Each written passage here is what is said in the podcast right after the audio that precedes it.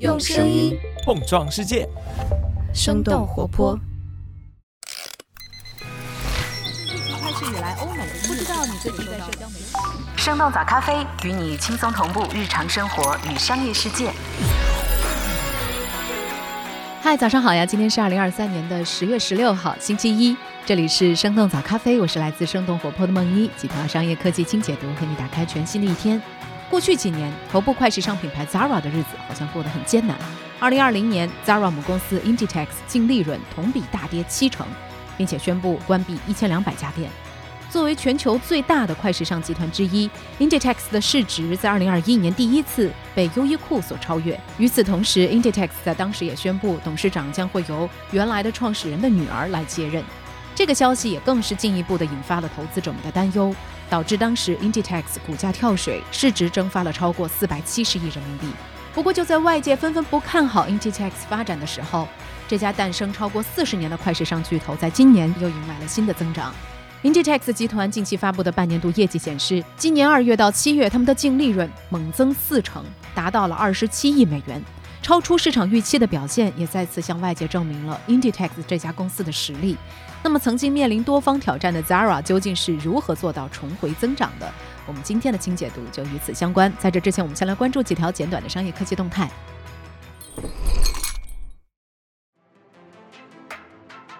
微软成功收购动视暴雪。十月十三号，英国竞争与市场监管机构 CMA 宣布批准微软对动视暴雪修订后的收购交易。随后，微软宣布正式完成对动视暴雪六百八十七亿美元的收购。去年一月，微软和动视暴雪首次宣布了这项收购，在二十一个月之后，终于获得了全球监管机构的通过，实际完成时间比原来的计划晚了四个月。目前，动视暴雪的股票已经停牌，这笔游戏行业有史以来最大的收购，让微软的游戏收入跃居全球第三，仅次于腾讯和索尼。根据《华尔街日报》的报道。微软一直是美国科技巨头中收购最多的公司。自从纳德拉担任 CEO 以来，微软已经达成了超过三百二十六笔交易，总价值也超过了一千七百亿美元。纳德拉牵头的主要收购还有代码托管平台 GitHub、社交媒体 LinkedIn 以及游戏《我的世界》的开发商。不过，《华尔街日报》认为，动视暴雪收购的艰难程度也反映出监管机构对科技行业更加严格的审查，这可能会改变微软以及其他巨头的发展方式。比如，微软和 OpenAI 的合作可能会成为一种新的方式。微软购买了 OpenAI 百分之四十九的股权，但是并没有直接控制 OpenAI。微软既能够访问 OpenAI 的技术，也避免了监管机构的审查。优衣库母公司营收创八年新高，海外市场占比首次超过一半。十月十二号，优衣库的母公司迅销集团发布了截止到今年八月底的业绩。数据显示，迅销在二零二三财年实现了大约一千三百五十亿人民币的营收，同比增长了五分之一，增速也创下了八年以来的新高。作为优衣库全球第一大市场，日本优衣库的收入同比增长了百分之十，海外优衣库的增速更快，同比增长接近三成，在总营收占比也首次超过了一半。其中大中华区贡献了大约三百零三亿的收入，相当于日本市场的七成。北美、欧洲和其他地区的增幅也超过了百分之四十。财报还提到，预计到明年八月底，日本优衣库的门店将会达到八百间，海外门店将会超过一千七百间。不过，其中有超过一千家都是位于大中华区。根据三十六氪的报道，优衣库在中国中西部地区开店的速度有所放缓，但在华南、华东地区会继续保持高速开店。根据界面新闻的报道，优衣库中国宣布今年十月起调整薪酬，调薪之后，员工的平均薪酬可以提高接近三成。不过，这次调薪也将会首先覆盖北上广深店铺的全职员工和实习生。滴滴计划赴港上市，自动驾驶业务获得广汽投资。根据彭博社十月十三号的报道，滴滴出行计划明年在港交所上市。滴滴曾经因为信息安全问题受到了国内监管机构的审查。二零二一年上市之后，从纽交所退市，转向港交所主板，并且告知员工所持期权的有效期将会延长到公司赴港上市之后。但是他们并没有给出上市的最晚时间。有知情人士表示，滴滴最近通知员工可以通过员工持股计划将手中的股份卖回给公司。这个举动也被外界认为是滴滴将赴港上市的准备工作。在滴滴下架的一年半时间里，滴滴在国内网约车领域的市场份额从接近九成下降到了七成左右。我们早咖啡之前也提到过，滴滴在上半年的业务重心又回到了网约车上，并且在近期也制定了国内业务的增长目标。另外，滴滴在自动驾驶业务上的布局进程也在加快。十月十二号，广汽集团宣布将会投资滴滴自动驾驶不超过一点四九亿美元。第一财经的报道显示，滴滴自动驾驶团队成立于二零一六年，最近三年团队的人数翻了三倍，超过了九百人。OpenAI 年收入突破十三亿美元，计划再融资。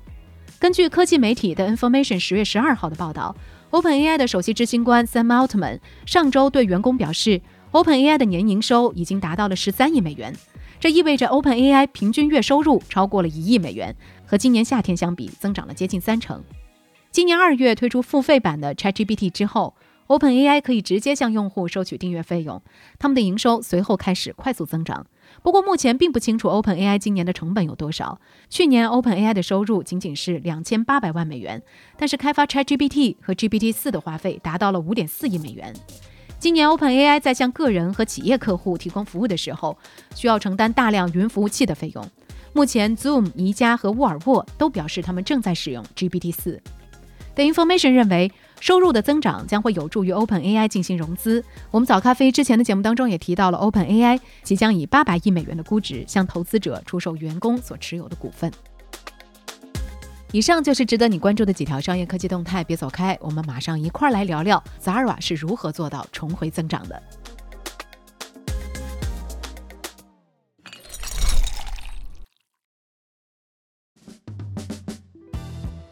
欢迎来到今天的轻解读。对于来自西班牙的时尚巨头 Inditex 来说，过去的几年可以说是压力不小。在疫情以及其他快时尚品牌和电商的联合冲击之下，Inditex 在2020财年的营收下滑到了六年以来的最低水平。同时，他们旗下的主力品牌 Zara 在当时也正在不断的经历着门店关闭和消费者流失的一系列挑战。Zara 作为快时尚品牌，曾经最大的优势就在于能够迅速地对流行趋势做出反应，并且能够快速地把商品生产出来售卖给消费者。然而，随着 ASOS 和 Boohoo 等等超快时尚品牌的出现，以及跨境电商适应的崛起，如何保持快的优势就成为了 Zara 的挑战之一。我们以商品上架的周期为例，Zara 需要两个月以内的时间，而超快时尚品牌会把这个时间周期缩短到一到两周，而适应则只需要五到七天。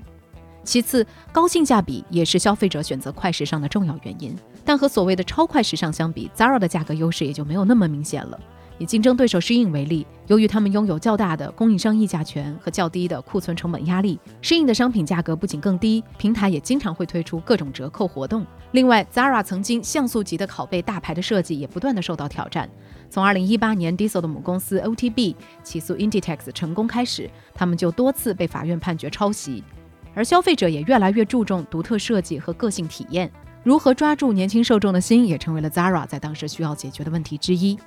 不过，从 Inditex 集团近期发布的半年度财报来看，他们似乎已经找到了应对这些挑战的方法，并且重新获得了消费者们的青睐。今年二月到七月，Inditex 在全球门店数量整体减少的情况下，净利润猛增四成，其中 Zara 贡献的营收也是最多的。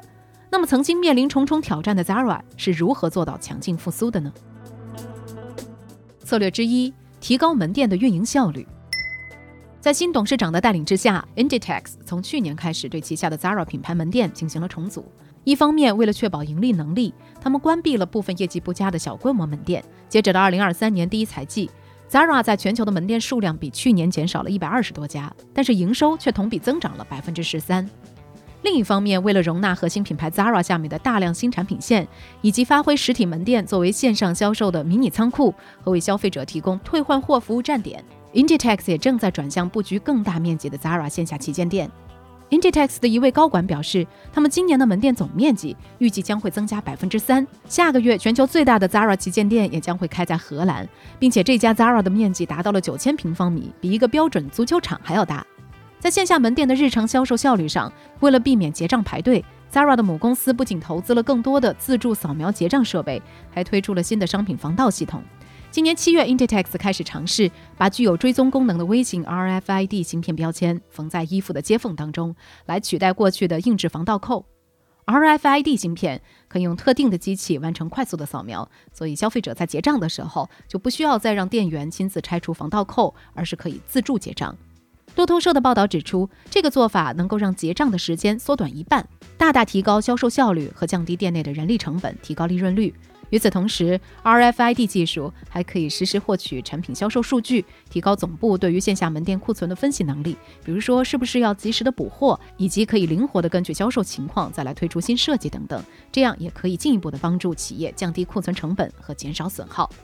另外，为了应对快速崛起的快时尚电商适应的冲击，Zara 也在整合线上业务和实体渠道，包括在实体门店之内设置网购的线下提货点。同时，为了让消费者更快地拿到商品，Zara 直接让距离交货地点最近的线下大店来完成在线订单，而不是仓库发货，这样也可以进一步的降低快递的成本。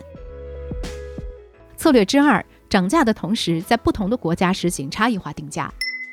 界面新闻的分析认为，在全球快时尚普遍遇冷的背景之下，涨价是 Inditex 仍然能够逆势增长的重要原因之一。对价格敏感的消费者更容易受到通货膨胀的影响而减少购物，Inditex 也因此将他们的目标瞄准那些更加富有的消费者，并且提高了商品价格。瑞银的分析师指出，从今年春季以来，Zara 的部分价格上涨了百分之五，甚至更多。自去年全球通货膨胀以来，Zara 也是同类快时尚品牌当中涨价速度最快的品牌。与此同时，根据不同地区的关税水平、市场规模以及消费能力，Zara 还在西班牙本土之外的市场采取了更高以及更差异化的定价策略，让他们的利润率创下了新高。加拿大皇家银行的分析指出，Zara 官网上的同一款产品在美国和中国的定价要分别比西班牙的售价高出百分之五十六和百分之三十，而在沙特阿拉伯的定价甚至要高出百分之九十。我们以 Zara 的一条高腰裤为例。这条裤子要在沙特阿拉伯买下，价格要比在西班牙多花出大约一百八十二块人民币。专门从事定价的咨询公司 Pilsen Ham Group 表示，沙特阿拉伯的定价之所以会更贵，那是因为 Zara 相信他们的市场接受度足够高，并且只要海湾国家的经济表现良好，Zara 的高定价战略就能够持续生效。目前，Zara 还在进一步的发力利润更加丰厚的美国和沙特阿拉伯等等中东市场。去年许多国家的门店数量都缩减的情况下，沙特和卡塔尔等等国家的门店数依然在增长。今年三月，Inditex 也宣布，截止到二零二五年，他们要在美国再新增加三十家 Zara 门店。策略之三，走原创精品化的路线。根据路透社的报道。过去一年时间里，为了吸引更多的富裕人群，他们的新任董事长马塔阿尔特加正在带领 Zara 加速摆脱廉价低质的快时尚标签，逐渐转向更加高端的原创精品时尚定位。首先，Zara 主动和知名设计师联名推出高端支线品牌。去年，他们联合奢侈品牌 Bali 的创意总监鲁伊吉·比利亚塞诺创立了一个全新的男装品牌。九月，Zara 又和多位美国第一夫人的御用时装设计师罗德里格斯合作推出了联名限量服饰。除了服装，Zara 还发布了和法国顶尖珠宝设计师合作打造的珠宝系列，将高端化策略向配饰领域来延展。在品牌营销方面，Inditex 的董事长阿尔特加也邀请到了他的好友，曾经掌进 Prada 等等奢侈品牌广告拍摄的著名时尚摄影师 Steven Meisel，亲自为 Zara 来拍摄广告大片。以进一步的提升 Zara 的品牌形象。对于 Zara 的品牌定位转变，有分析师表示，Zara 的高端时装战略不仅能够让他们提高产品的售价，也能够让他们在通胀的风暴中拥有足够的利润空间。不过，Zara 的未来仍然面临着一些挑战。有不少的分析师预计，在需求疲软和通胀缓解的大背景之下，Inditex 可能需要维持甚至是下调价格来保持竞争力。那么，Zara 以涨价拉动利润的策略能够持续多久？以及如果降价的话，他们的高端化转型进程又能否顺利的进行？这些问题都需要 Zara 未来一一面对。那聊到这儿了，也想来问问你，快时尚品牌会是你现在购买服装的第一选择吗？你平时买衣服的时候更看重价格还是设计呢？欢迎在我们的评论区和我们一块来聊聊吧。这就是我们今天的节目了。我们其他的成员还有监制泽林、监制千文、商业内容策划呢呢、声音设计 Jack、实习生亏亏、实习生佑米。感谢你收听今天的生动早咖啡，那我们就下期再见。